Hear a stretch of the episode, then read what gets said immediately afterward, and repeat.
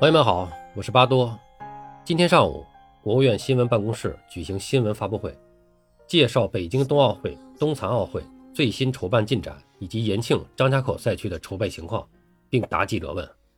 据北京冬奥会和冬残奥会运行指挥部调度中心执行主任严成介绍，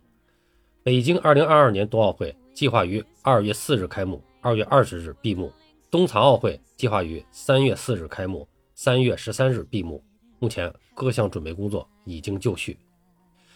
在场馆和基础设施方面，十二个竞赛场馆全部完工，已通过了国际冬季单项体育组织认证，全面具备办赛条件。关于疫情防控方面，国际方面与国际奥委会、世界卫生组织等各利益相关方成立了疫情防控专项工作组；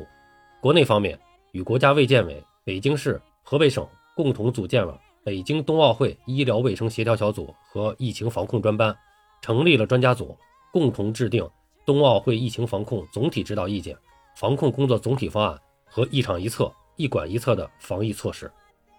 北京冬奥组委也正在高度关注变异毒株奥密克戎的相关情况，正在持续观察和评估其可能对北京冬奥产生的影响。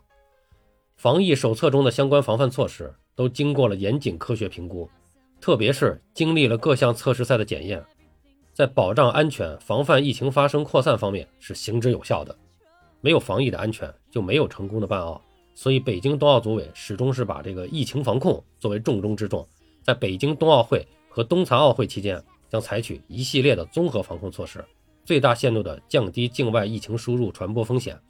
切实保障所有参赛人员及主办城市人民的健康，确保比赛。如期、安全、顺利的进行，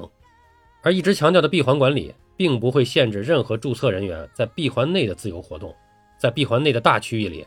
注册人员是可以通过专用的交通工具，在驻地、场馆以及场馆和场馆之间，以及三个赛区之间自由流动。北京冬奥组委将为注册人员提供两种交通方式，高效满足注册人员在三个赛区及赛区内部场馆之间进行快速的通行。呃，主要的交通方式有。一是高铁服务，即京张高铁跨赛区交通服务。京张高铁在冬奥交通服务期间，将为注册人员提供免费的跨赛区交通服务。京张高铁设计时速三百五十公里，北京赛区到延庆赛区的通行时间大概需要二十分钟，北京赛区到张家口赛区的通行时间大概需要五十分钟。北京冬奥组委还将根据赛时各利益相关方的需求，提升发车的频次，提供充足的运力。二是班车服务。不仅赛区内提供班车服务，三赛区之间还有二十四小时班车服务，以有效解决媒体等利益相关方在高铁运行时间之外的出行需求。想必大家已经看到，北京一些地方的路面上已经正在为新的通道划线，这就是将在赛时启动的奥运专用通道，用来有效的缩短各站点之间的通行时间。此外，北京冬奥组委还将提供收费卡出租服务，满足闭环内的个性化的出行需求。收费卡出租车由北京冬奥组委提供驾驶员，可以在交通目的地清单所允许的闭环范围内通行，到达交通目的地清单内所有闭环场所。关于赛后如何出环的问题，那么主要分两种情况：一是对赛后及返程的北京冬奥会赛后入境注册人员，在离境前四十八小时，北京冬奥组委将为大家提供核酸检测服务，并开具证明，以备国际旅途的需要。相关团队会协助大家。在离开中国二十四小时内完成健康申报流程。二是对于赛后仍然留在中国境内工作或生活的入境注册人员，北京冬奥组委将依据情况进行集中隔离，隔离期满后方可离开闭环。隔离的时间也是根据你所工作的场景由专家做出判断。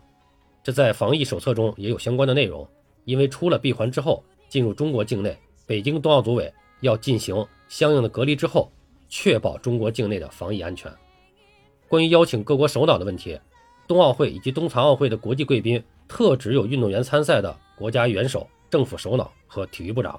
在冬残奥会期间还包括其他重要的政府官员。国际贵宾出席冬奥会和冬残奥会是由各国家地区奥委会和残奥委会负责邀请和注册及支付有关费用的，而非由国际奥委会和东道国奥组委邀请。相关情况可以向各个国家地区的奥委会。来进行了解。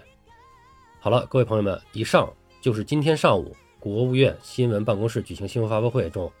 呃提到的一些关于北京冬奥会和冬残奥会的一些筹办的进展情况。啊，应该说所有的准备工作已经就绪了，让我们一起期待着冬奥会来临吧。